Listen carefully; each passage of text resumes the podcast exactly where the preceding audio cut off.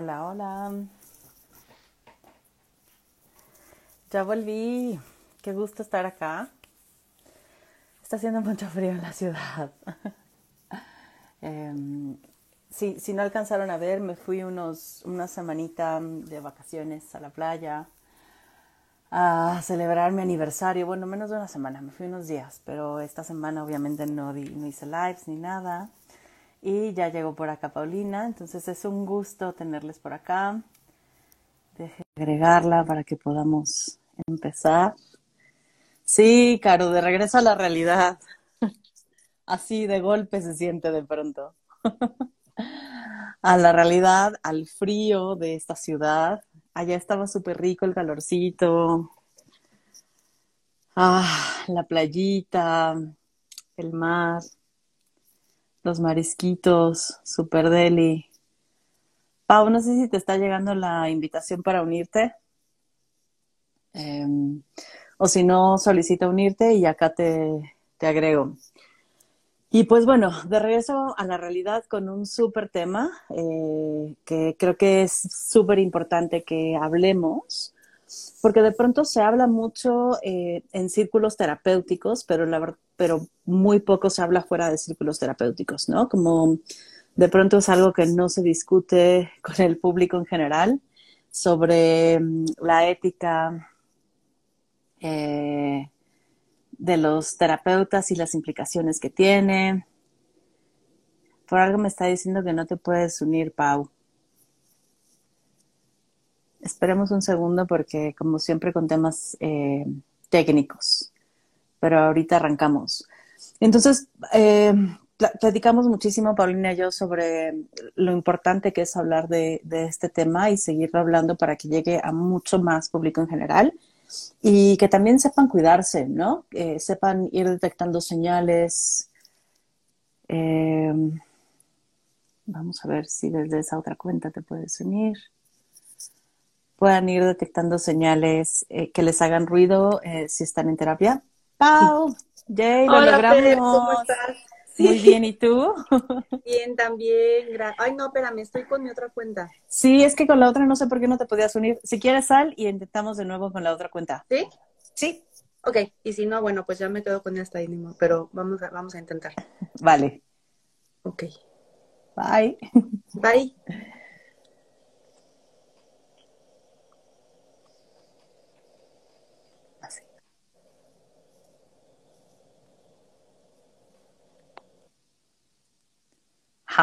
Esperemos de nuevo. También esto de tener varias cuentas, cuentas es un problema. Si tienen dudas eh, sobre qué cosas son éticas o no, qué cosas les han pasado o que saben de conocidos o conocidas que les hacen ruido, también vayan, váyanlas poniendo aquí porque para nosotros es importante también tener su retro y sus preguntas para poderlo platicar aquí, ¿no? Eh, porque de pronto como hay diferentes ramas para hacer psicoterapia y cada rama tiene, o sea, sí hay un código ético del psicólogo, existe el código ético del psicólogo, pero también dependiendo de la rama y de la forma de psicoterapia que ejerce cada uno de los terapeutas, eh, existe, existen e, éticas desde esta forma específica de hacer terapia, ¿no? Entonces también es importante que sepan eso. ¡Eh! Hola, Fe. Ahora sí lo logramos. Ahora sí lo logramos. No lo logré poner en mi computadora y estoy en el teléfono. En fin, ya no, importa. El, chiste es el contenido. Exacto. Pues bienvenida, Paulina. Estaba justo diciéndoles que si tienen dudas, que si algo, ¿no? Como preguntas, que las vayan poniendo. Y que eh, justo les platicaba un poquito cómo la ética, cada rama crea su propio código ético o su forma de hacer ética, ¿no? Pero que sí hay una ética general eh, desde la psicología, ¿no? Desde el código ético del psicólogo existe, aunque cada rama tiene su forma. Pero bueno, antes de que nos adentremos a esto, me encantaría que te presentes, nos cuentes un poquito de ti, a qué te dedicas y por qué la importancia de hablar este tema. Claro que sí, Fer. Muchísimas gracias. Gracias por la invitación. Y les cuento, bueno, yo soy eh, Paulina Fuentes Moad, eh, soy psicóloga clínica eh, hice la licenciatura en México, en, la Universidad Iberoamericana, y luego me vine a Estados Unidos, a Boston, acá hice mi doctorado en psicología clínica y, el postdoctorado también. Y todo este tema de, del abuso de poder en terapia, o sea, me, me, interesa muchísimo desde un punto, o sea, personal, o sea, desgraciadamente he visto muchas cosas que no puedo hacerme las que no las he visto. Este, y, siento que, es un tema que, del que no, no, se habla mucho o se queda mucho como en, en los salones de clase y hay mucha, eh, desgraciadamente hay mucha como moralidad al respeto y mucho como no, no, yo no lo he hecho, a mí no me pasa. la realidad es que somos humanos eh, y, hay mucho más matices, ¿no? De, del abuso de terapia que, que sería como la, el, lo obvio, ¿no? El abuso sexual que pasa también mucho más de lo que creemos y, no solo pasa, em, en, o sea, en personas que, que, saben, o sea, no estoy diciendo, o sea, no, en los mismos terapeutas a veces les ha pasado como pacientes, eh, el abuso emocional también es gigante. Eh, bueno, hay muchos tipos de abuso que vamos a estar hablando de ellos. Entonces, eh, bueno, quería que me presentara, esa es mi, presentación. Y ¿qué más? Eh, doy doy eh, terapia individual, por ahora es básicamente es lo que estoy haciendo, también tengo un programa de radio.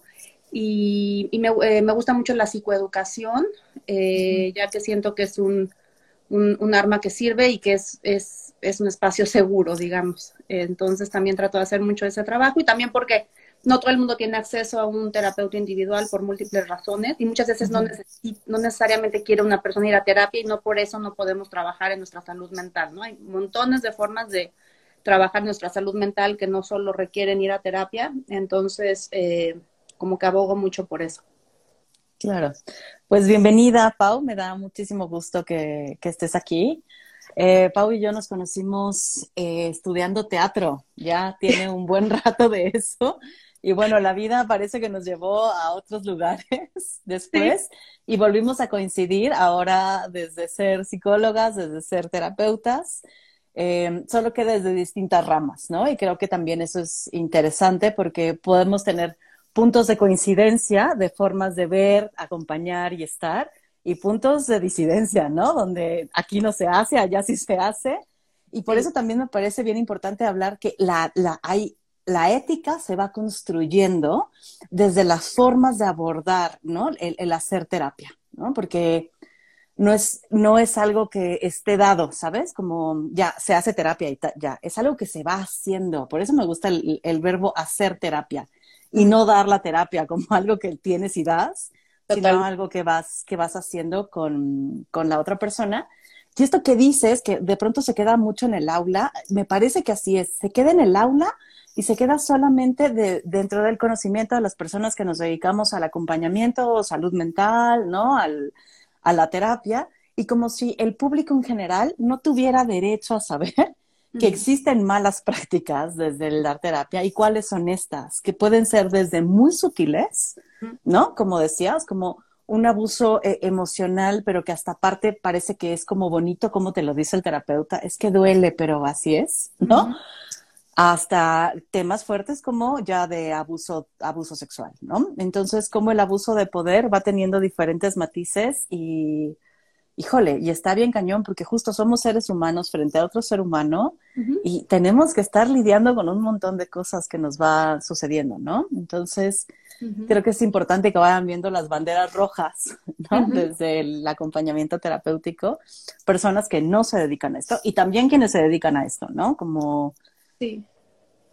No, totalmente. Y, y sí, las banderas rojas, como dices, y como volvernos, tener ahora sí que como que no, no, no hay una educación muy, muy fuerte de, cómo ser un consumidor de terapia, ¿no? Eso también se vale. Eh, y muchas veces incluso pasa que, no sé, llegan pacientes y nos empiezan a hacer preguntas, por ejemplo, y, y a lo mejor, no sé, ese, esa escuela de terapia no responde preguntas, entonces ¿por qué me preguntas esto? Y te empiezan a, diagnosticar y, no, y tú no, hey, yo solo quería saber si estás capacitado a darme terapia. Y uno tiene todo su derecho a preguntar, a hacer un, o sea, antes que eh, pacientes eh, somos consumidores de terapia y creo que es importante como incluso empezar a cambiar el, el, el, lenguaje en este, en este aspecto, ¿no? De que tenemos todos los derechos de preguntar, de decir, de si vemos algo que no eh, es por algo, así, así como pasa en, en las relaciones personales, ¿no? Donde sales con alguien y de pronto dice algo que no y, uno pues tiene derecho a decir, hey, no me gustó cómo me trataste ese día, no sé, lo que sea, es, es, lo mismo, ¿no? Entonces, este, pero claro, como tú dices, es algo, eh, lo, lo, que sucede mucho en el, en, el, en el abuso de poder en la terapia es que es algo que no es un diálogo, bueno, digo, hay veces que sí, no, no, no vamos, pero por lo general eh, se va construyendo, el, terapeuta muchas veces también está pasando por momentos difíciles, donde necesita, o sea, em, donde necesita de un otro, tiene ahí a un otro que cree en él ferventemente, entonces es donde se empieza a volver, o sea, mucho más complejo de uno es el abusador y uno es el abusado. Claro. Y al final del día, uno es el abusador y uno es el abusado, y es muy importante eh, que se han vivido algo así, eh, empezar a reconocer eso, pero por otro lado no, no pasa del, de un día del otro, ni de la noche a la mañana, y es lo que lo vuelve muy complejo. y, y, y, es esto, ¿no? Porque es un espacio seguro y es lo que menos te esperas que suceda, ¿no? Como la construcción de la terapia es un espacio seguro y que tu terapeuta abuse de ti de una u otra manera es algo que a veces ni siquiera quieres ver, ¿no? O sea, que de pronto te niegas hasta eso, de no estoy muy segura, a lo mejor me lo estoy imaginando o, tal, ¿no? Claro. Y, también creo que tiene mucho que ver desde esta construcción de el terapeuta como el que lo sabe. Y me parece horrible, porque, o sea, yo recuerdo, sí recuerdo en, en, psicología que había una forma de ser y de hacer las cosas y cómo debía de pararme frente al otro, ¿no? Eh, y eso, quieras o no, te, te coloca en un lugar de poder. O sea, si te dicen, tú eres el que sabe, ya estás en un lugar de poder. Y de pronto llegan los, los, los pacientes, consultantes, eh, clientes a terapia y te refuerzan ese lugar de poder. Y está, está bien cabrón, ¿no? Porque es tú dime qué hacer y cómo lo hago, tú eres la que sabe, tú, ¿no? Tú tienes el conocimiento y desde ahí, híjole, Exacto. Si te lo crees. Si te lo crees, exactamente. Y es muy interesante. Yo me acuerdo, o sea, cuando estaba como en mis diálogos internos eh, preparando la plática, ¿no? Porque mucho lo preparo ahí, ¿no? Mientras, no sé, este, este, estoy con el bebé, lo que sea, ¿no? Y está uno ahí como pensando y pensando y pensando. Eh, una de las cosas que pensaba era en, eh, seguro te pasó, las, por ejemplo, en, la, en cuando eras, eres estudiante de psicología, ¿no? Que haces bastantes, cada semestre hace uno una práctica en diferentes lugares, este, desde la cárcel, kinderes, este, hospital psiquiátrico, muchísimas prácticas. Y e, es, clásico el que te dijeran eh, doctora, maestra, eh, y desde ahí empieza, o sea, desde ahí eh, automáticamente uno, o sea, de estudiante y cuando no es ni doctor ni maestro, eres colocado en ese, en ese lugar, ¿no? Del que sabe, ¿no? Entonces, em, desde ahí empieza y, y bueno, y, qué hace uno con eso, ¿no? Y, por otro lado, ya cuando uno, bueno, ya cuando uno eh, sí da consulta eh, de terapia, eh, también tenemos que, que, ser honestos y hablar, o sea, por ejemplo, me, gusta mucho un concepto que habla la planche de, de que es, es un espacio, o sea, la terapia es un espacio de seducción. Y es la verdad, o sea, en el, bueno, para yo así lo veo, en el sentido de que automáticamente hay una intimidad, en el momento que tú cierras la puerta y estás uno a uno eh, con una persona, eh, tú como paciente o como cliente, que vienes a, vienes a, contarle, igual en los primeros cinco minutos, porque aparte uno empieza, ¿con qué empieza uno eh, la terapia? O sea, por lo general en, en, varias de las ramas, con historia clínica, ¿no? O por qué estás aquí simplemente. Y ese por qué estás aquí, o sea, a lo mejor en esos primeros cinco minutos tú ya le dijiste a un completo extraño cosas que a lo mejor no le has dicho a tu mamá o a tu papá o a tu pareja o a tus hijos o a tus personas más cercanas nunca. Eh, o a ti mismo incluso, ¿no? Entonces, este, pues desde ahí ya creo que es importante hablar de que sí es real, que hay, que, hay, un, que hay un poder, que hay una seducción, que no podemos taparla, pero sin embargo es el qué hacemos con ella, ¿no? Eh, qué hacemos con ella como profesionales y también eh, como, no voy a decir pacientes, porque no necesariamente para ir a terapia no tiene que ser un paciente, ¿no? Así como consumidores de terapia, también qué hacemos, qué hacemos con eso. Mm. Me gusta cuando, ¿no? Cuando dices, no, me gusta la palabra pacientes, y a mí me gusta recordar a Jackie Martínez, que dice que él de pronto usa la palabra paciente, pero para referirse a la paciencia que tiene que desarrollar el consultante ante los errores del terapeuta, ¿no? Es como sé que la voy a estar cagando todo el tiempo, como sé que a veces no voy a alcanzar a comprender, como a veces, ¿no? Es paciente, pero porque tiene que desarrollar paciencia, para, ¿no? Para que yo lo pueda acompañar, ¿no? Me, gusta esa, esa forma de, entender al paciente. Sí, me gusta también. Eh, eh, hay, un proceso de paciencia y silenciamiento mutuo, ¿no? En esa paciencia, si no hay respeto, pues el acabose. Está tremendo. Pensaba que uno, o sea, para mí, desde mi perspectiva, uno de los principales o de los primeros abusos que se puede dar en la terapia es no explicarle a este que llega, al consultante, paciente, cliente, consumidor de terapia, cómo trabajamos. ¿Sabes? Creo que eso es lo primero porque me ha pasado, es como, sí, ya ha pasado por algunas terapias, oye, ¿y de qué, cómo trabajaban? ¿Cuál era su rama? ¿Qué hacían? Y es como, no me explicó, no sé, nunca me dijo nada, no sé de dónde, de qué vengo. Y me parece tremendo porque creo que la persona que llega tiene que saber qué demonios, qué demonios estás haciendo, ¿no? O sea, cuál es tu forma, cuál es tu estilo, de qué se trata tu forma de terapia, porque, porque a, lo mejor no mucha gente lo sabe, existen un montón de ramas y la persona tiene que saber que hay una rama que le pueda acomodar más que otra, ¿no? O sea, no sé tú cómo lo ves, Pau. Sí, no, totalmente. O sea, yo creo que eso es, y, y por eso hablaba como de, de esta como falta de educación de, de, de, ahora sí, de, cómo consumir terapia, eh, eso me refiero un poco, o sea, desde el principio eh, nosotros como eh, profesionales tenemos la, la, responsabilidad de esto que estás diciendo, de decirle, mira, ok, eh, yo trabajo así, hay diferentes tipos de, de terapia, eh, todo, o sea, todo, ser súper transparentes, súper éticos, súper claros.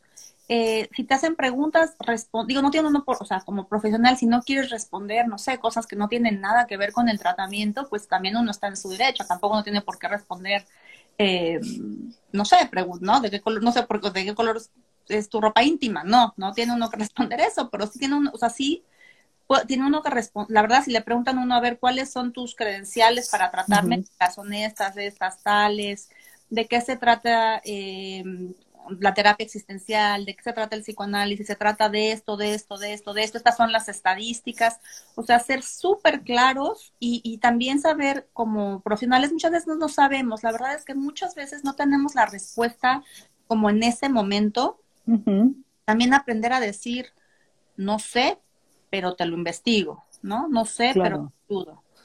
Entonces, este, bueno. Por acá nos dice Caro que a ella le pasó con una psicóloga que se invirtió el papel. Ella le hablaba de sus problemas relacionados con el COVID-19, ¿no? Y que hay justo hay ramas de la terapia, que, o sea, como formas de dar terapia, que es como, como terapeuta tú puedes ir y platicar con tu consultante lo que estás pasando, lo que estás viviendo, aunque cuando ya se convierte en un diálogo de tú hacia tu consultante sin escuchar, ¿no? Lo que está diciendo, también es como, mm, o sea, ¿cómo? ¿Cómo, ¿Cómo, que tú como terapeuta vas a contarle a tus pacientes lo que estás viviendo en vez de escucharlos, ¿no? O sea, creo que puede haber un diálogo al respecto. Sí, y aquí es donde yo lo, luego sí me vuelvo, la verdad es que los años me han hecho un poco tajante. O sea, por ejemplo, no esto dices, eh, es de acuerdo que decías como hay cosas que vamos a, estar de acuerdo y cosas que no. Por ejemplo, yo ahí sí, sí lo, eso sí lo veo como una transgresión, em, sobre todo porque suena que, o sea, como Carolina lo está diciendo, es eh, la psicóloga invirtió el papel y me hablaba de sus problemas, ¿no? Relacionados con el COVID-19. Ahora, no sabemos eh, Carolina, no sabemos, o sea, si tú querías saber eso, si no querías saber eso, pero para mí eso sí es una, y se ve muchísimo. Eh, yo también tuve, em, he, tenido ese tipo de experiencia en todos, o sea, de en todos los rangos, eh, hasta un rango que si, o sea, hay historias que les contara, no, no, no me las creerían, pero donde sí, o sea, donde uno se vuelve como el terapeuta y luego en ciertas corrientes te empiezan a decir, no, es que esta es una repetición de lo que pasaba con tu mamá y no sé qué, y, y, ok, se vale y puede que, puede que sí sea una repetición, pero, pero ¿quién está, a ver, ¿quién está pagándole a quién? O sea, donde se vuelve muy, yo creo que donde yo hablo, si me vuelvo muy pragmática, es la verdad en el pago. O sea, si, si una persona como Carolina no quería que le contara, no, no, o sea, su minuto cuesta, ¿no? Hacemos las matemáticas de cuánto le está costando el minuto. Y esta tiene que escuchar a la terapeuta y, y, no puede, o sea, y, y, como hay esta relación de esta persona me está, o sea, el terapeuta, en mi opinión, ahí sí está usando su poder, puesto que muchas veces se vuelve muy difícil poderle decir al terapeuta, eh, para, no venimos a hablar de ti, venimos a hablar de mí. Y a lo mejor sí tiene que ver que la, a lo mejor es una de las cosas que la persona eh, necesita trabajar, ¿no? Poner límites o lo que sea, pero no por eso deben de existir estas situaciones. Em, y, bueno, y si, o sea, si pasan, vamos, y, y en una terapia, por ejemplo, ahí donde podría haber un si aquí es si el terapeuta va a una banderita amarilla versus no, sería si el paciente le dice, oye, fíjate que, oye, estamos hablando de ti, no estamos hablando de mí, y muchas veces en cómo el terapeuta responde, podría uno saber si hay una banderita amarilla, roja o no hay banderita, ¿no? O sea, a lo mejor el terapeuta dice, híjole, lo siento, eh, pensé que esto te, no sé, porque puede haber, como tú dices, que hay una malinterpretación de, de lo que se viene a hacer y a lo mejor la terapeuta por X o Y que pasó en la terapia que nosotros no sabemos, pensaba que eso podía ayudarle y ofreció esa información genuinamente. Y, bueno, es donde se habla como de los eh, ciclos de, ay, es que, y perdón porque como estoy en Boston, muchas cosas luego las digo en pocho porque mucha parte de la información es realmente en inglés, pero los ciclos de reparación, de, repair, cycles of repair, de reparación, de, reparar, los ciclos de reparar, eh, que eso también puede suceder mucho en terapia, ¿no? De, con los errores que, que, lleven como a reparar cosas en, en la vida de, del paciente eh, y, a veces del terapeuta también eh, como, como consecuencia secundaria, pero siempre debe ser como consecuencia secundaria y nunca primaria, en mi opinión. Y, y, es que creo que, o sea, es algo que de lo que se debería de hablar, ¿eh? ¿Sabes? Como está sucediendo esto, está sucediendo de que de cada vez que vengo te tomas 15 minutos de mi terapia para hablar de COVID, ¿no? O yo como terapeuta tener, a ver, llevo 15 minutos con esa persona hablando de COVID, ¿por qué demonios? O sea, ¿por qué, ¿por qué con ella en específico? Claro. ¿No? ¿Por qué no con Juan o con Pedro? O si me está pasando con todos, ¿por qué con todos? A lo mejor le está pasando con todos, sí, sí, sí, eh, Y hablar de eso que nos pasa, como yo tener la capacidad como terapeuta de decir, oye, Caro, me estoy dando cuenta de que ya te robé 15 minutos de terapia. ¿Cómo está haciendo para ti que yo esté hablando de mí, de mi estar con el COVID? ¿Sabes? Como poderlo llevar al diálogo, porque también veo que, o sea, creo que desde que nos ponen en un lugar de poder es como si no nos pudiesen contradecir o decir que le estamos regando o decir que no los estamos entendiendo. Y yo lo que les digo a quienes llegan es, la voy a cagar, ¿eh? Seguro, seguro la voy a regar. Qué bueno que les digas desde el principio. y, cuando la cague, no es tu responsabilidad, ojo, también les digo eso, no es tu responsabilidad, pero si lo estás viendo y te sientes incómodo, please dime. ¿No? O sea, dime, Fer, le estás cagando, no me estás entendiendo, te estás yendo a otro lado, porque, porque es eso, a veces, a veces lo voy a ver y voy a poder retroceder y me voy a poder disculpar y te voy a decir lo que me pasó, y a veces se me van a ir los dos pies, ¿eh? Y ni cuenta me voy a dar. Pero tú sí, y entonces si lo ves y ves que yo no lo veo, dime, no pasa nada y lo platicamos, ¿no? Dice, sé, del virus y se aprovechaba de eso y era molesto, pero no podía decir que no. Ay, caro. Sí, estaba, sí, se estaba abusando de tu poder porque claro. tú sabes del virus, ¿no? Estaba usando eso como, estaba usando tu conocimiento de, de gratis y, no solo de gratis, dañándote. Y eso, pues, lo siento mucho que hayas pasado eso. Yo también siento mucho que hayas pasado eso, ¿no? Porque es usar, usar el tiempo que tú le estás pagando a ella para un tema que ella quería abordar y no necesariamente tú, ¿no?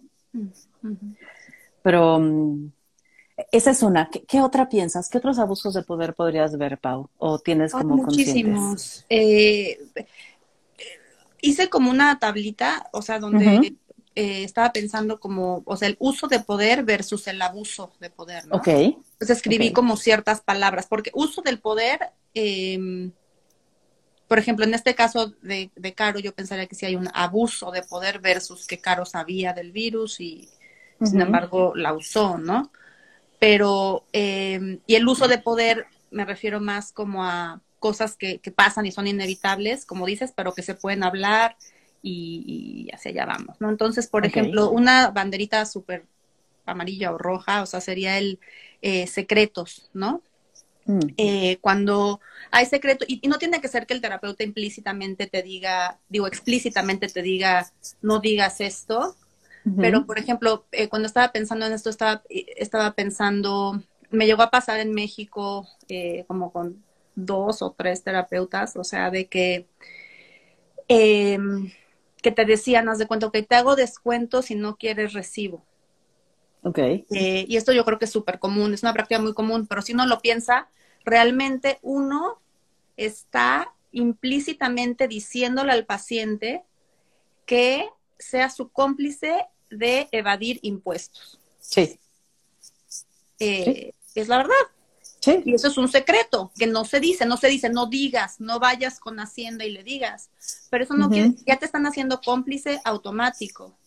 Claro. Entonces, bueno, secretos me refiero desde eso hasta que te cuentan su vida íntima y tú estás súper incómodo. Yo, por ejemplo, eh, eh, tuve dos terapeutas, o sea, abusivas, o sea, abusivas, abusivas, eh, que además, o sea, abusivas, punto. O sea, y, por ejemplo, todavía no, no me atrevo a decir sus nombres en público, o sea, como que todavía sientes que tienes como cierto, no sé, que hay ciertos secretos, ¿no? Y entonces por eso dije los secretos, o sea, hay un rango gigante de los secretos, eh, porque a diferencia de, del o sea, el terapeuta sí tiene que guardar confidencialidad de, terapia, de todo, ¿eh? Y de todo, de todo, de todo. Eh, yo me acuerdo también cuando, por ejemplo, en la escuela eh, que es súper común que hablen de casos, se hablan de casos, se hablan de casos.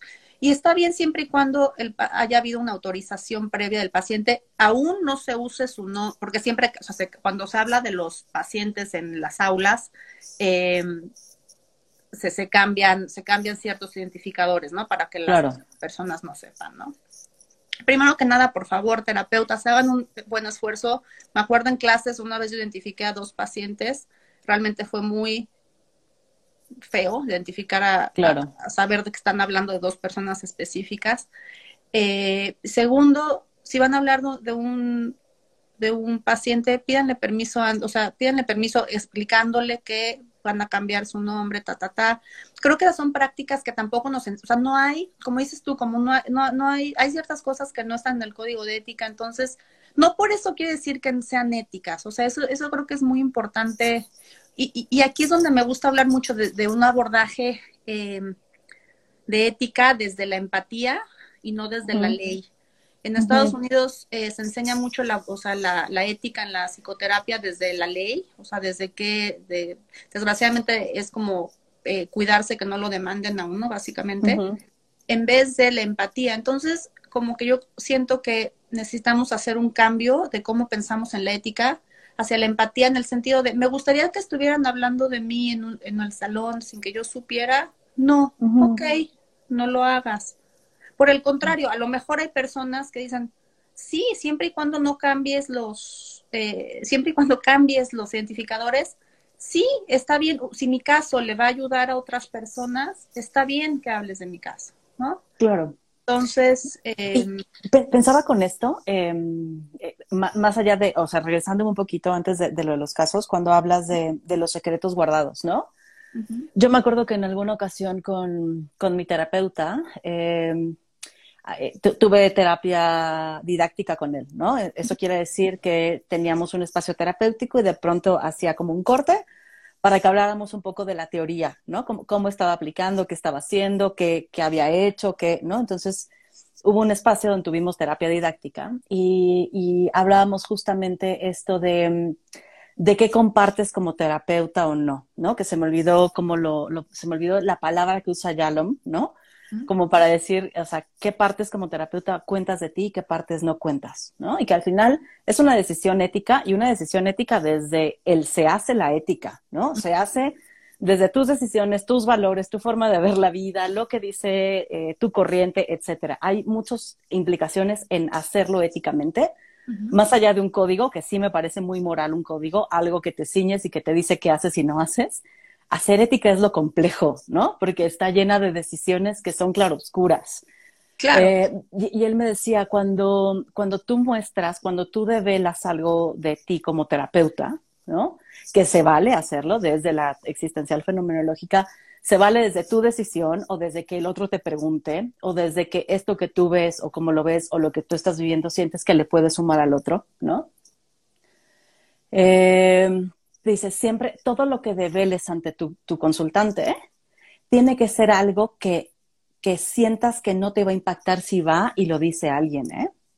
O sea, tienes que ser consciente que lo que tú develes ante el otro, tú como terapeuta, va a ser algo que tu paciente va a poder contar libremente. Mm. Porque tú sí, como terapeuta, no puedes contarlo, ¿eh? O sea, tú como terapeuta lo que te dicen no lo cuentas, ¿no? Pero lo que tú cuentas, no le puedes pedir que no lo cuente. Es su espacio terapéutico, es lo que hace. Y entonces desde ahí me quedó muy claro, es, ¿qué voy a develar de mí? Y esto que voy a develar de mí, ¿estoy bien con que vaya y que lo cuente? Y si mi respuesta es sí, y siento que le va a ayudar, y siento que le suma, y que creo que le puede dar una perspectiva diferente de vida, pues va, lo pongo, ¿no? Y es, pues va, si va y se lo cuenta a su amiga, a su pareja, a quien sea, estoy bien con eso. Exacto. Y, es, y es bien distinto. qué buena, sí. No, me, me, parece bien distinto a no develes nada, a sí puedes develar, pero lo que develes puede ser ir a contarlo a, todos lados. O sea, tu paciente puede hacer un live de cómo le fue en terapia y contar lo que le contaste. Una página de internet. Claro. Y entonces e, es bien diferente, porque entonces ya no tomas la decisión desde un código, ¿no? Que te dice qué hacer y qué no hacer, sino desde qué tanta disposición tienes ante el otro para que se hable eso de ti, ¿no? Y a mí, o sea, por ejemplo, yo he hablado que yo tengo diferentes tarifas, o sea, yo tengo una tarifa que es la que cobro y que puedo hacer ajustes y negociaciones si alguien lo necesita. No es algo que yo digo, pero no le digas a nadie, ¿eh? No, no, es así trabajo. Esta es mi tarifa, no lo puedes pagar. Tengo espacios especiales que si están abiertos, ¿no? Si necesitamos hacer ajustes temporales, podemos platicarlo. Pero se los digo desde la primera sesión y lo digo abiertamente en mis lives. Y a quien llegue es como, podemos platicarlo, podemos platicarlo.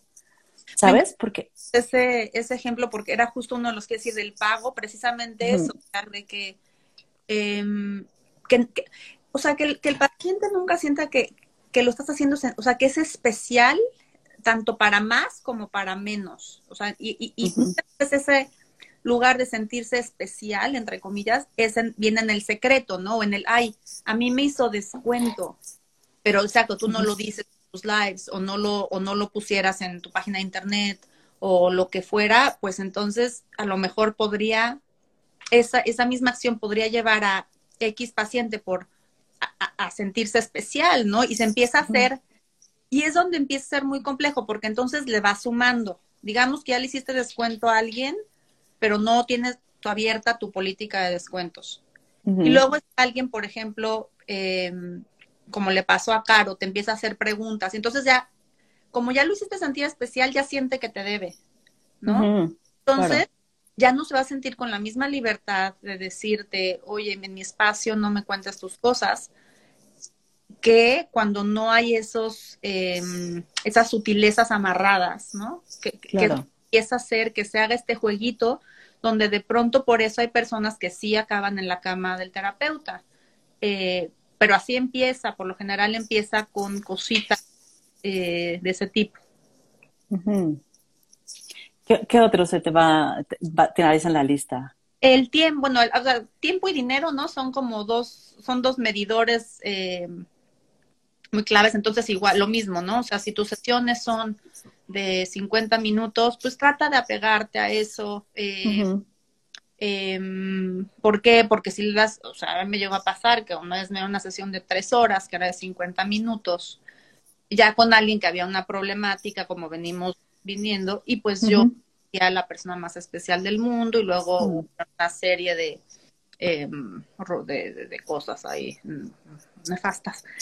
Em, entonces, eh, lo mismo, el tiempo, el dinero, eh, usar la transferencia para justificar errores. Eh, con esto me refiero, bueno, la transferencia, lo voy a decir así como súper eh, rápido, pero muchas veces en, relaciones de, terapia o en cualquier relación como íntima pasa que... Ah, el teléfono ya. Este, pasa que empezamos a ver, empezamos a relacionarnos con el otro como nos relacionamos en nuestras relaciones más íntimas, ¿no? Y sobre todo en, terapias, eh, en terapias conductuales así no sucede tanto, pero en terapias psicoanalíticas, en terapias existenciales, según yo sí pasa, en, terapias como más personales llegan a pasar estas em, estas dinámicas, ¿no? Y, muchas veces em, eh, eh, como que un uso de poder o un abuso de un abuso de poder más bien sería como el usar la transferencia para justificar errores. Me refiero a por ejemplo em, poniendo el caso de, de un terapeuta que, que, te cuente toda su vida no y, y, tú le dices eh, oye me estás contando toda tu vida aquí venimos a hablar de mí y te empieza a decir ah este ah, es que, o bueno, ahí sería usar la contratransferencia, pero está bien, vamos, o sea, transferencia o contratransferencia me refiero. Ah, probablemente esto te pase con tu mamá. Y entonces te vas ahora 10, 20 sesiones a hablar de cómo tú, o sea, tu paciente, generas esto en tu vida, en vez de en que el, terapeuta acepte, ah, siente. Y puedes, no tiene que ser una otra, o sea, pueden ser la, a veces pasa, o sea, sí pasa, sí pasa, por algo, o sea, hay estadísticas que me chocan estas estadísticas, pero son reales, de que las personas que eh, sufren abuso sexual, por ejemplo, eh, de niños están más propensos a que sufran abuso sexual de grandes. Existen estas estadísticas, las podemos debatir, pero existen. Entonces, llevadas al, al lugar de la terapia, puede ser que por X, Y o Z de un lugar muy inconsciente nosotros estemos, o sea, algo pase en las nuestras dinámicas con el otro que generan eh, cierto abuso de poder del otro, a lo mejor sí, pero no por eso, eso no le da un, em, una tarjeta blanca al, al terapeuta de usar la vida de su paciente para justificar sus errores. Claro. O sea, el, eh, em, el hecho de que el paciente a lo mejor por X, Y, Z, volvemos, tenga más propensión a toparse con personas abusivas, eh, aquí sería el, el, terapeuta abusivo, no por eso quiere decir que vamos a usar su historia de vida para decirle, eh, ah, es que tú lo provocaste, ¿no? Claro, y, creo que, o sea, por eso mucho me gusta el, como dices, en la terapia existencial se da y no hablamos de transferencia ni contra, contra transferencia, ¿no? Porque aquí lo que hablamos es que es, estamos en relación y se está construyendo, ¿no? Como la terapia en relación, ¿sabes? Como esto es algo que co-construimos. Y es, y algo que les digo de pronto es como, vamos a ver qué estamos haciendo juntas o juntos para que hagas lo mismo que haces con el mundo, ¿eh? Que estemos juntas haciendo lo mismo. O sea, de si a nadie le pones límites y de pronto yo también transgredo un límite y no, ¿no? Como, ¿qué estamos haciendo para yo transgredir tu límite y para que, ¿no? que hayamos provocado esto juntas. No tú desde tu historia de vida, ¿eh? Sino tú y yo. ¿Qué demonios hacemos? Porque entonces ahí también me pongo la corresponsabilidad de qué hacemos y qué dejamos de hacer en este espacio terapéutico para hacer lo mismo que hacemos o dejamos de hacer afuera, ¿no? Y o qué estamos haciendo distinto para que nuestra relación sea diferente a los, al resto de las relaciones que has eh, construido y, ¿no? Y, llevado.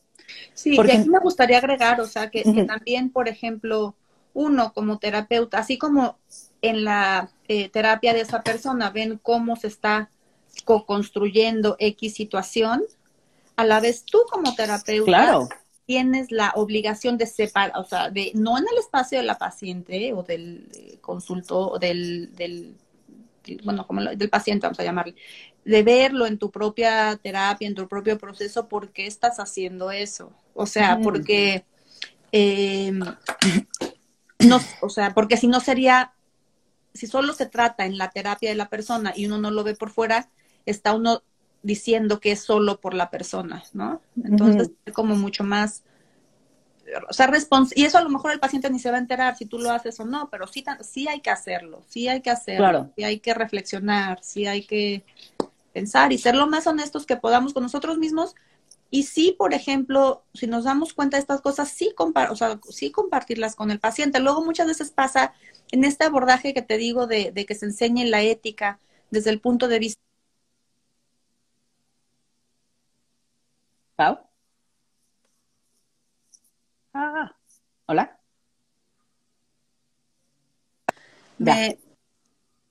tengo mi, mi, propio time limit yo para no estar en Instagram mucho tiempo y se me, lo, perdón, ya. No te preocupes. Eh, ¿Qué decía? ¿Qué estaba diciendo? Qué horror. Eh, ay, ay, ay estabas hablando de mm, poderlo también de pronto decir con tu paciente cuando super, o sea, estábamos hablando de la supervisión, ah, como hacer supervisión y proceso terapéutico. Sí, de poderlo sí decir, ah, decía de que de cuando se enseña la ética desde un punto de vista legal, muchas veces eh, he visto así que, o sea, que, que, les dicen a los estudiantes o así que, que casi casi que no compartas tus errores por si al era por si al paciente no se le había ocurrido que habías tenido un error, ¿no? Y pues no, o sea, claro que yo creo que puede ser muy eh, sanador para un paciente escuchar cuando, cuando tú tuviste un error y poder decir, pedir una disculpa y poder explicar qué, qué sucedió, ¿no? Desde tu... Claro. poco usar toda la sesión para uno explicar qué sucede, porque volvemos a lo mismo, es volverlo de uno, y sí explicar y sí eh, poder como remediar y seguir. Claro. Y, creo que esa es una parte bien importante, eh, que el estar en proceso terapéutico y en proceso de supervisión es algo necesario como terapeuta, ¿no? O sea, porque hay casos que nos trastocan, ¿no? Como nuestra historia personal, nuestros deseos, ¿no? O sea, yo sí me noto ante algunos casos con más dificultad para hacer fenomenología que frente a otros, ¿no? O sea, como que hay casos donde puedo sostenerme un poquito más porque el caso no me trastoca tanto. O sea, no es que no me impacte, pero como que no va tan, tan diferente o tan en contra o tan de todas estas ideas que yo tengo de la vida, ¿no? Y que al final ahí es cuando me trastoca, como yo creo que la vida debería de ser diferente y tú la estás viendo y mi trabajo es tratar de acompañarte desde tu forma de ver la vida híjole, esos son los que de pronto más me cuestan trabajo, ¿no? Obviamente, como poder acompañarte en eso que tú deseas.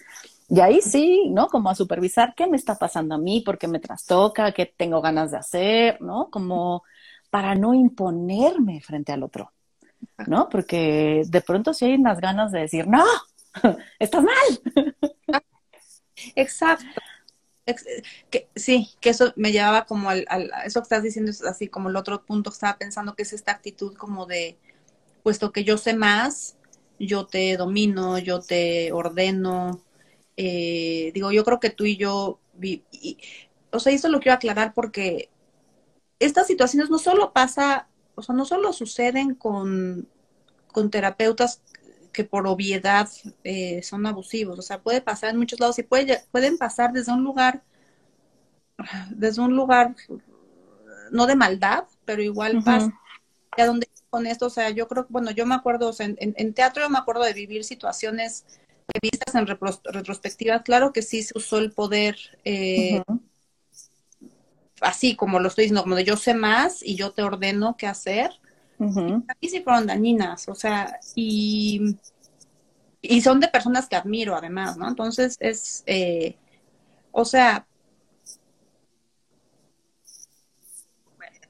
el yo sé más, o sea, cuando uno, como uno como terapeuta, y qué bueno que tú tengas esa reflexión y que tú te puedas dar cuenta de que a lo mejor con, con algunas personas te pasa como el, o que no te puedes meter igual, o que, suceden cosas, ¿no? Y, tener la humildad de pensar por qué y, que no, no puede ver a, todo, o sea, yo por ejemplo tengo un, tendón de Aquiles con, con, niños, o sea, me refieren y me refieren y me refieren niños y la verdad, y, me gusta ver a los niños, pero no siento que, siento que hay personas mejores que yo para ver niños y bueno, pues hay que tener como la, la, la, madurez y la, no sé, claro. de, referir a otras personas o de, o de, a lo mejor después sí, o de, trabajarlo, de, ver qué hacer, pero pues que uno no puede con todo y, y, en este tipo de trabajo muchas veces eh, el poder es, es relativamente fácil que se les pues, se, nos suba, ¿no? Y, es a donde iba, eh, por ejemplo, señales para los terapeutas, que, que puede, o sea, hay veces, o sea, como que estudios también muestran que, o sea, hay momentos en la vida que los terapeutas están más, más, más en riesgo de, de, de, llevar estas transgresiones de, límites.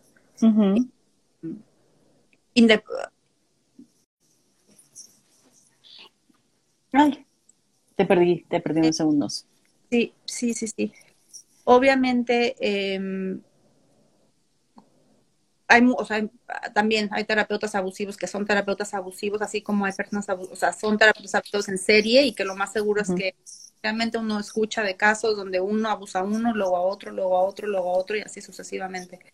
Eh, pero por otro lado también hay terapeutas muy bien intencionados que pasan por X situaciones en la vida y eh, esa situación en la vida pueden llevar a una situación de abuso sin que el terapeuta lo, lo, quiera así o, que su naturaleza sea ser una persona abusadora, ¿no? Entonces, eh, por ejemplo, em, si se dice, por ejemplo, que cuando las personas, cuando están en la, en la, a los hombres les puede pasar, o sea, tienen más riesgo de que les suceden estas cosas eh, cuando están pasando por una crisis de, de la mediana edad, eh, las personas en general cuando están pasando por procesos de divorcio, de separación, eh, cuando hay adicciones, em, y luego con, un con algún paciente en particular, si tú no se da cuenta, por ejemplo, que te empiezas a vestir para ver a X paciente, em, estás pensando más en esa persona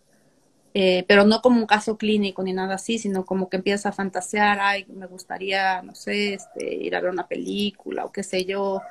Eh, si en la terapia eso empiezas a platicar más como tú a traer temas porque hay una afinidad con la persona. Y es que como hay esta intimidad emocional, pues es común que luego empiece a haber afinidad con la persona que no tiene que ver con, con lo que los trajo originalmente, ¿no?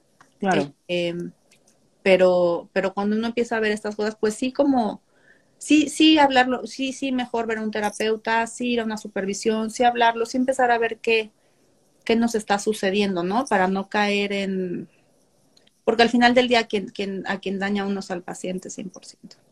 Claro.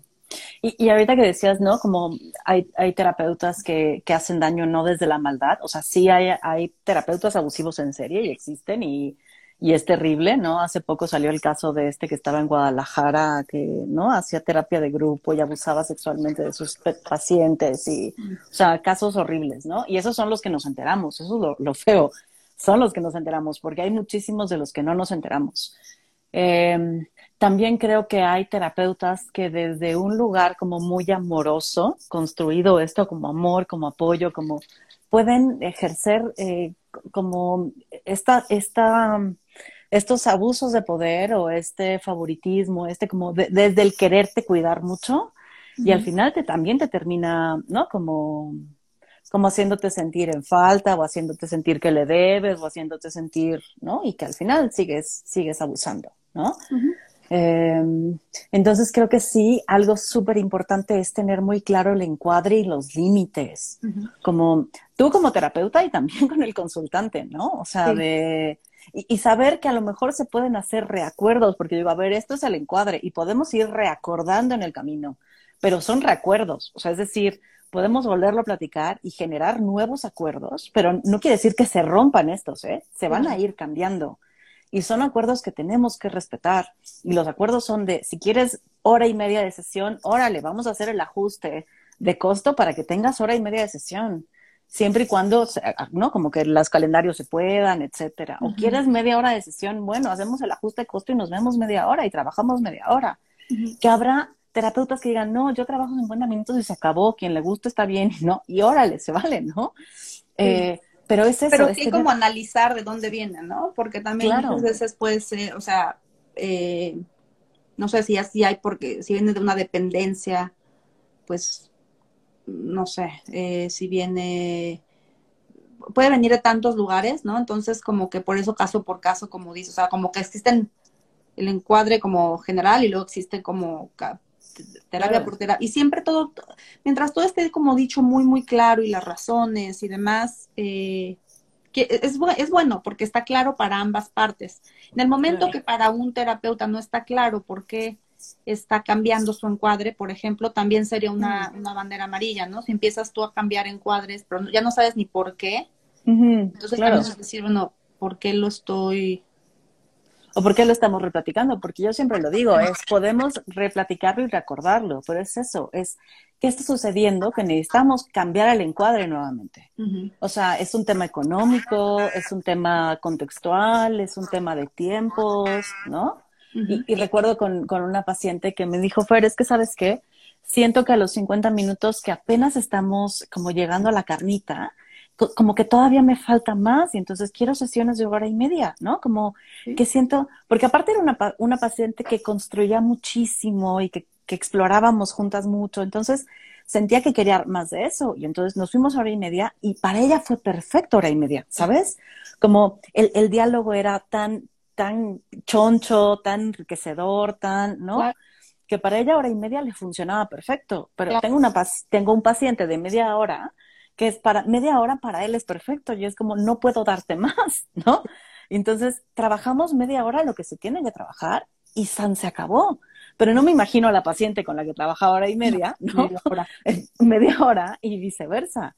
Entonces, o sea, creo que sí es algo que se tiene que platicar y recordar y ver cómo estamos llegando a estos acuerdos y por qué los tenemos que estar volviendo a hacer. Eh, híjole, es que es un tema tan amplio, tan complejo, tan... Sí y, quería como, así, como hablar como de algunos puntos que ya son como más este rojos, o sea, los otros son como banderas amarillas. Me gustaría hablar de las banderas rojas porque para que queden como dichas y porque si alguien claro. dice, a mí me está pasando esto o me ha pasado esto, o sea, que, que, que, sepan que hay opciones, que sepan que no, no es nada más como que a mí me pasó esto y ni modo, o sea, eh, hay opciones, ¿no? Entonces, eh, por ejemplo, si, si uno se da cuenta que habla de uno con otros, ¿no? O sea, que está rompiendo confidencialidad. Eh, si te come, o sea, el terapeuta te comenta excesivamente de tu físico, eh, tu intelecto, eh, tu personalidad, o sea, como que te esté comentando demasiado, eh, bueno, pues como que también como que, ¿por qué, no?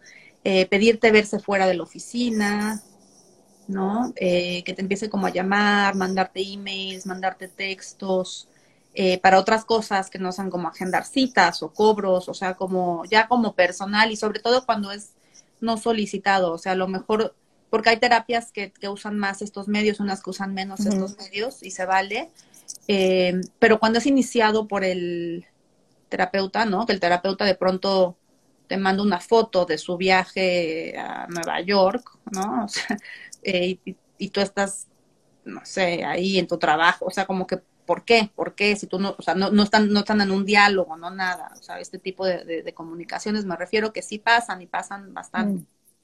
Em, contarte cosas, ¿no? Em, especialmente de su vida íntima o de su vida sexual.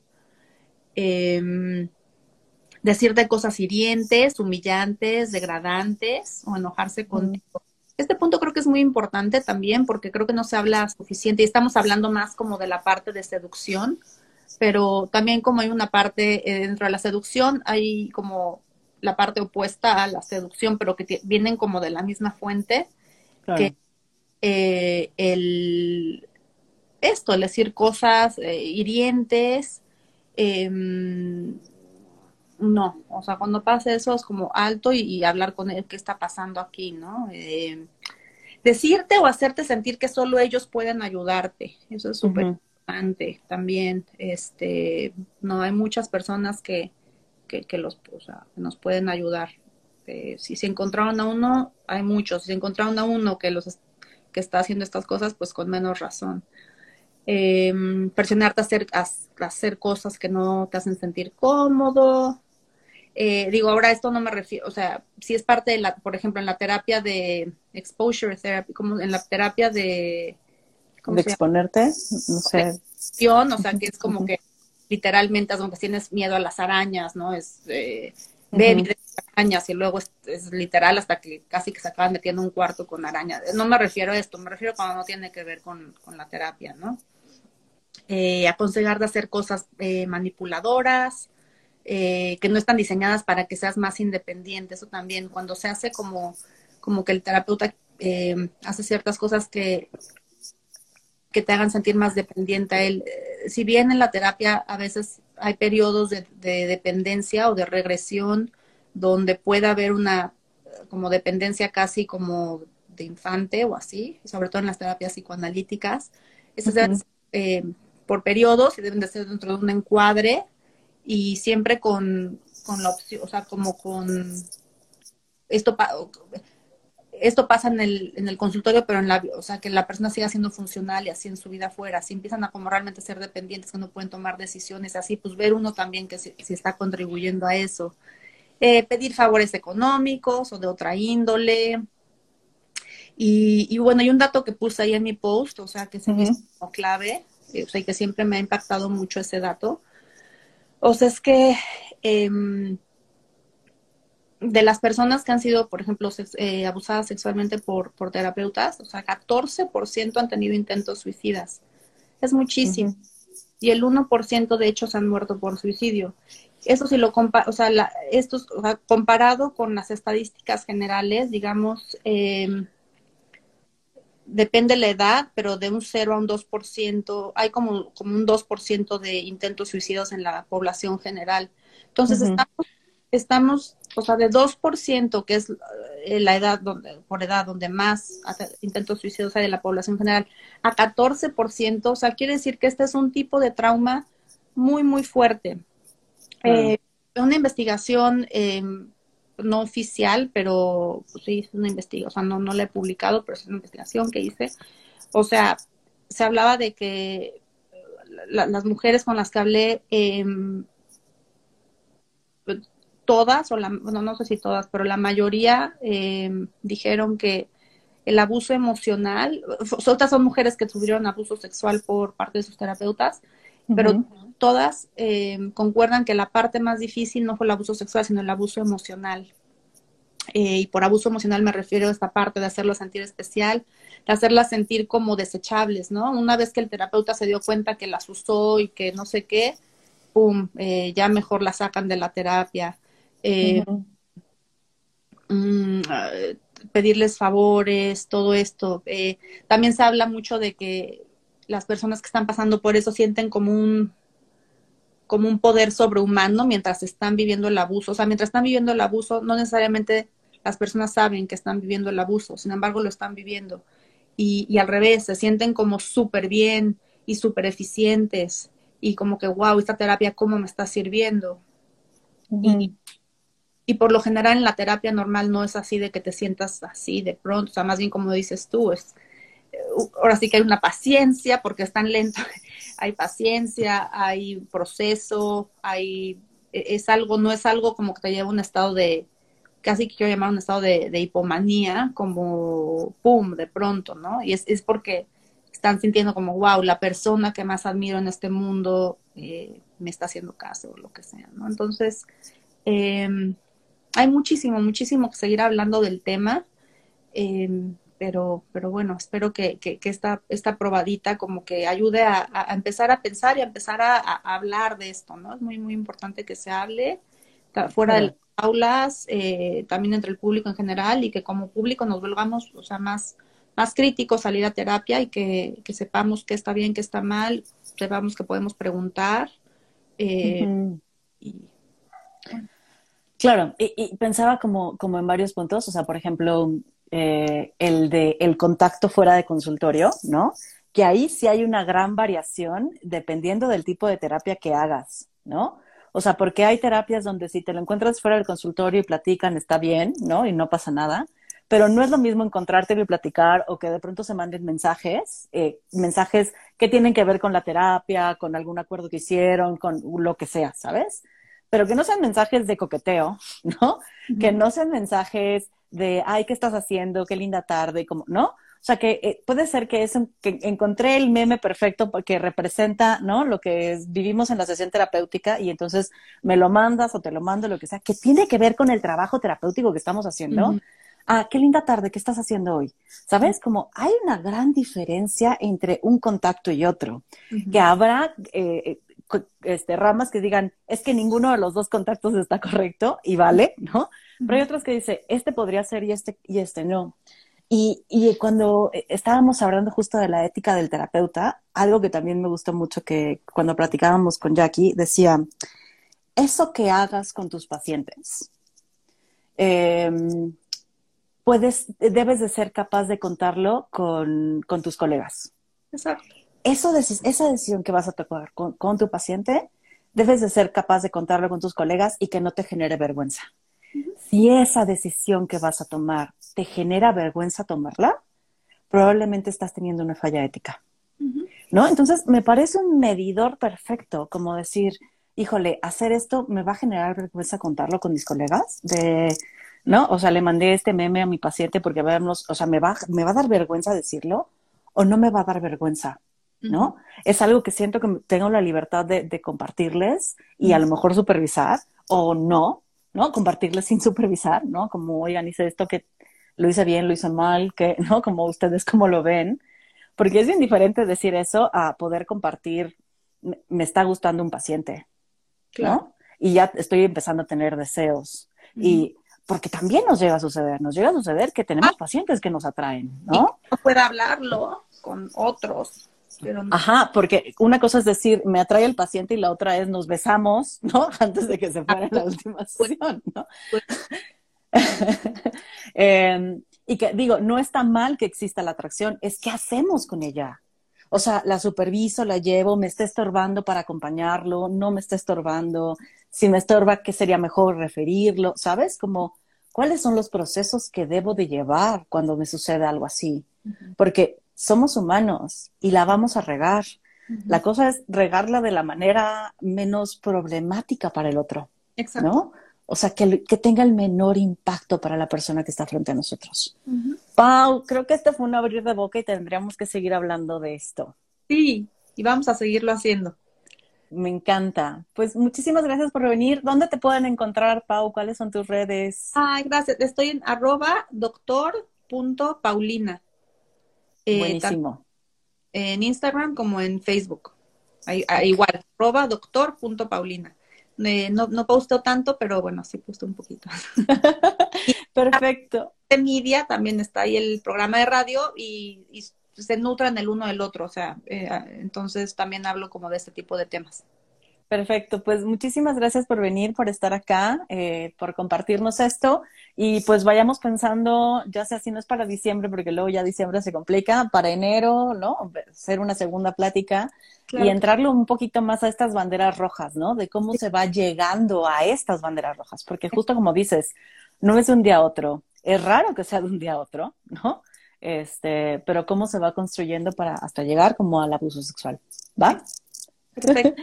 Pues muchísimas gracias, Pau. Y gracias a todos, y gracias por, por los que compartieron también. Y, sí, Caraca nos puso que ella a los 40 minutos ya está viendo el reloj de que ya quiere que se acabe. pues gracias, gracias a quienes nos acompañaron. Linda tarde, gracias Pau y nos vemos pronto. Seguimos. Gracias. Bye.